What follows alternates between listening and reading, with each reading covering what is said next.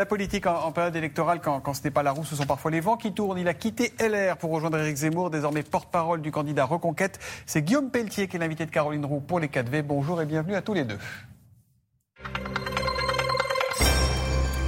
Bonjour Guillaume Pelletier. Bonjour. Éric Zemmour a donc eu Donald Trump au téléphone. Oui, hier à 18h, à l'occasion d'un entretien d'une quarantaine de minutes, où euh, Donald Trump a pu euh, dire à Éric Zemmour, voilà, ne cédez rien, tenez bon, restez euh, courageux. C'est la ténacité euh, et l'endurance qui finissent euh, à la fin d'une campagne par payer. Il est allé chercher ses conseils auprès de, Donald Trump. C'est un appel qui a été passé par le staff d'Éric Zemmour ou c'est ah, Donald Trump qui a appelé naturellement C'est un peu plus subtil que ça. On a, on a toutes des équipes à, l'étranger, en lien avec beaucoup de gouvernements ou de responsables ou de personnalités politiques étrangères. Et quand le cabinet de Donald Trump a répondu favorablement à, à nos différentes sollicitations, eh bien on a on a pris cet appel avec beaucoup de, plaisir parce que c'est une personne. C'est un modèle Non, mais on a plein de points communs.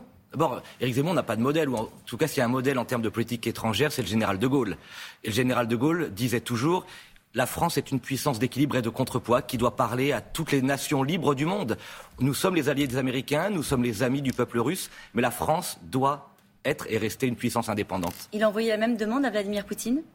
Ah, nous échangeons et il y aura prochainement, dans les, oui, dans les prochaines semaines, des échanges avec un certain nombre de, personnalités. Vous savez, il y a de plus en plus de gouvernements qui regardent avec attention ce qui se passe en France. Il y a une élection présidentielle dans, dans 60 jours.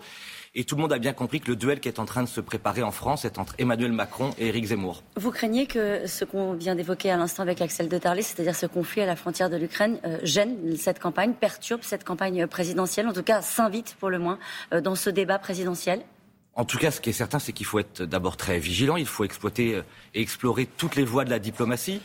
Je sais que voilà, le, chancelier allemand se rend à, Moscou. Le ministre des Affaires étrangères russe dit qu'il y a encore une chance. Et donc, tout doit être fait le par la France. Fait aussi Bien sûr, Emmanuel Macron a eu raison. Il doit continuer en tant que président de la République française, cette grande nation, mais aussi président de, l'Europe, tout faire pour obtenir une solution diplomatique. Combien avez-vous de parrainage euh, dans l'équipe d'Éric Zemmour à la veille euh, de cette présidentielle? Il paraît que c'est compliqué.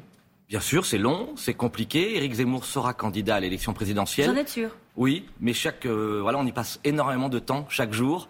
Euh, Philippe de Villiers, Éric Zemmour, moi et, d'autres, mm. à, appeler et convaincre euh, les maires. Donc ça va, ça va le faire, comme on dit. Mais c'est vrai que c'est un système qui est, qui est à bout de souffle, mm. le système des parrainages. Donc vous en avez combien? Oh, on, a franchi le seuil des 500 promesses, mais vous savez qu'entre les promesses et les signatures, voilà, il y a il faut que tout ça se transforme. On va y arriver. Est-ce que vous avez enregistré le soutien de maires qui ne partagent pas vos idées, mais qui le font au nom de la démocratie? De quel parti viennent-ils? Oh, Essentiellement, nos, maires parrains, ce sont des maires indépendants, ruraux, de petites communes, sans étiquette. Mais c'est vrai qu'hier, j'en ai encore eu au, téléphone dans les départements de, l'Oise ou de la Sarre, par exemple, qui disent je ne partage pas forcément 100% des idées d'Éric Zemmour, mais je veux qu'il puisse être candidat à l'élection présidentielle. Est-ce que certains ont reçu des pressions? De ce que vous savez Oui, vous savez, moi j'ai été maire, j'ai été président de communauté de communes, donc on, sait qu'hélas, à travers les strates administratives, les maires, alors est-ce que c'est une forme d'autocensure ou de pression réelle? C'est sans doute un, mélange. En tout cas, le système qui avait été inventé par le général de Gaulle pour éviter à juste titre les candidatures fantaisistes, tout ça s'est transformé pour éviter parfois quelques candidatures euh, naturelles, celle de Jean-Luc Mélenchon, celle de Marine Le Pen, celle d'Éric Zemmour. Donc il faut que tous les maires voilà, prennent conscience que cette campagne elle a besoin d'un grand débat démocratique et il faut qu'Éric Zemmour puisse être candidat. Et les autres aussi, c'est ça que j'entends. exactement, exactement. Euh, est-ce que tout à l'heure euh, Thomas rappelait que vous veniez d'ILR, il n'y a pas si longtemps vous étiez hein, aux côtés de Valérie Pécresse, Xavier Bertrand, Éric Ciotti et des autres qui se sont retrouvés euh, pour un meeting au Zénith de Paris. Vous l'avez donc regardé ce meeting. Oui. Et vous avez pensé quoi? Alors, euh, je voudrais pas accabler Valérie Pécresse parce que j'ai travaillé, je la connais depuis, depuis 13 ans. Moi, ce qui m'a marqué, et je pense en cet instant, depuis dimanche soir, à, à, tous les électeurs de droite, tous ces élus, tous ces parlementaires qui m'appellent d'ailleurs depuis dimanche soir, qui se ah sentent... Euh, oui, bien sûr. Pour vous dire quoi? euh, Qui se sentent orphelins, qui me disent euh, bah, il est peut-être trop tard pour changer de candidat, pour certains. D'autres qui me disent heureusement, il irait que Zemmour. Au fond, qu'est-ce qui est en train d'apparaître? Valérie Pécresse apparaît comme insincère et euh, elle tente de parler comme Éric Zemmour, mais chacun a bien compris qu'elle agira comme Emmanuel Macron.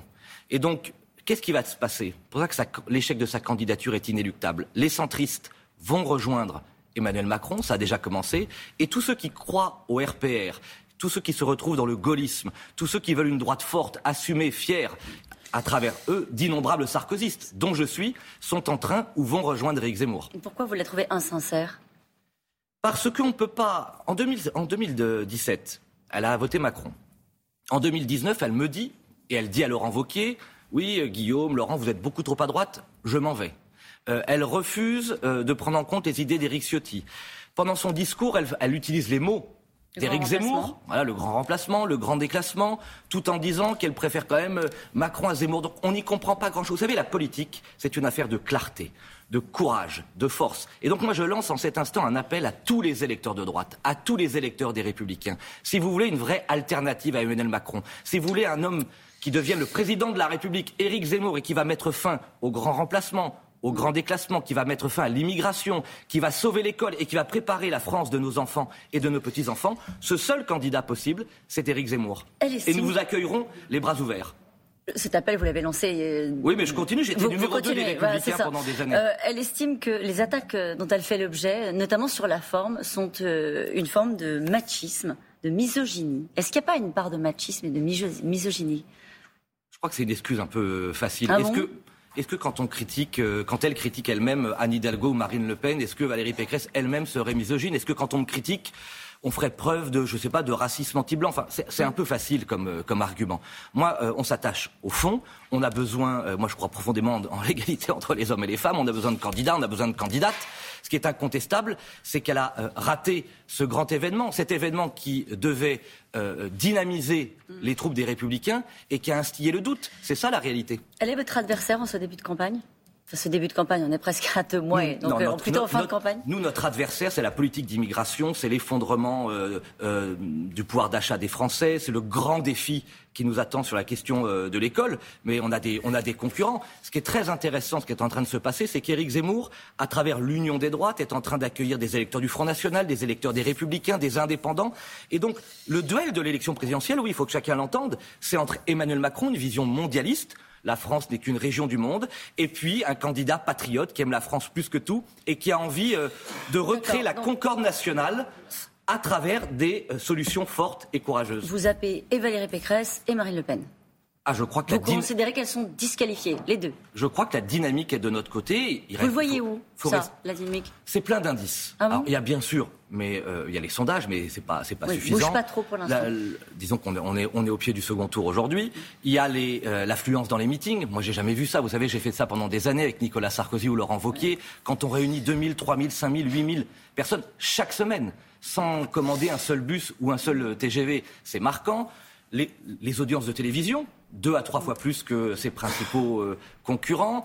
Euh, ça bouillonne sur les réseaux sociaux. Donc il y, a, quelque chose qui est en train de se passer. Il faut rester très modeste. Et surtout, la force d'Éric Zemmour, c'est son programme, c'est son courage. Voilà, lui, je vais vous le résumer. il ose voir. Il ose dire, donc il osera faire. C'est ça, Éric Zemmour. Et c'est très fort. Marine et très Le Pen dénonce des sympathies nazies. Euh, d'Éric Zemmour. une enquête dans Libération fait la liste des personnalités parfois révisionnistes dans vos rangs les citer, peut-être que vous les, connaissez, que vous voulez en, parler. Est-ce que ces personnes-là ont vocation à prendre une forme de distance euh, vis-à-vis de la campagne d'Éric Zemmour? Nous, c'est très simple. Notre ligne est très simple. D'abord, je rappelle qu'Éric Zemmour est un Français juif berbère, donc il est particulièrement cocasse qu'on puisse prétendre que des nazis euh, fassent partie de son entourage. Mm. Deuxièmement, si jamais un de ces énergumènes euh, faisait partie de, notre formation politique, il serait euh, tout de suite mis dehors, manu militari. Donc Tristan Mordel, et plus profondément, Luc non, mais qui sont des gens. Je vais, vous donner, je vais vous donner un exemple par rapport à votre liste. Vous, vous les connaissez ou pas ces gens-là Certainement. Philippe Schetter, c'est le, c'est le neveu de. Mais qu'est-ce qu'il y peut, Philippe Schetter? On va, on va arrêter de faire la généalogie des uns et des autres. Attendez, qu'est-ce que ça signifie ça? C'est la panique du camp Pécresse-Le Pen, premièrement, qui ose accuser un Français juif berbère d'avoir auteur de lui des nazis. Yannick Jadot dit le juif de service. Oui, et alors lui, euh, qu'un vert franchisse la ligne rouge, c'est pas nouveau. c'est l'extrême gauche qui renoue, hélas, et je le dénonce fortement, avec l'antisémitisme. Qu'est-ce que ça traduit?